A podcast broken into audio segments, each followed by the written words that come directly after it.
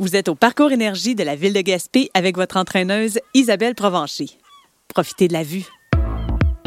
Station A, les barres à tirer. Pour les débutants, agrippez la barre verticale avec les mains. Projetez le corps vers l'arrière en gardant les talons au sol. Jambes et bras bien allongés. Fesses contractées et ventre ferme.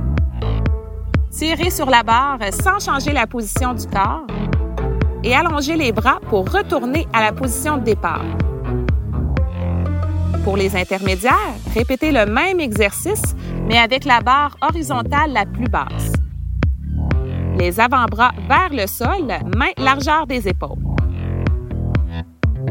Pour les avancées, agrippez la barre la plus haute, main un peu plus large que les épaules.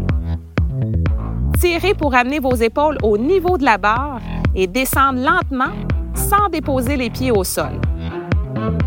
Recommencez à quelques reprises.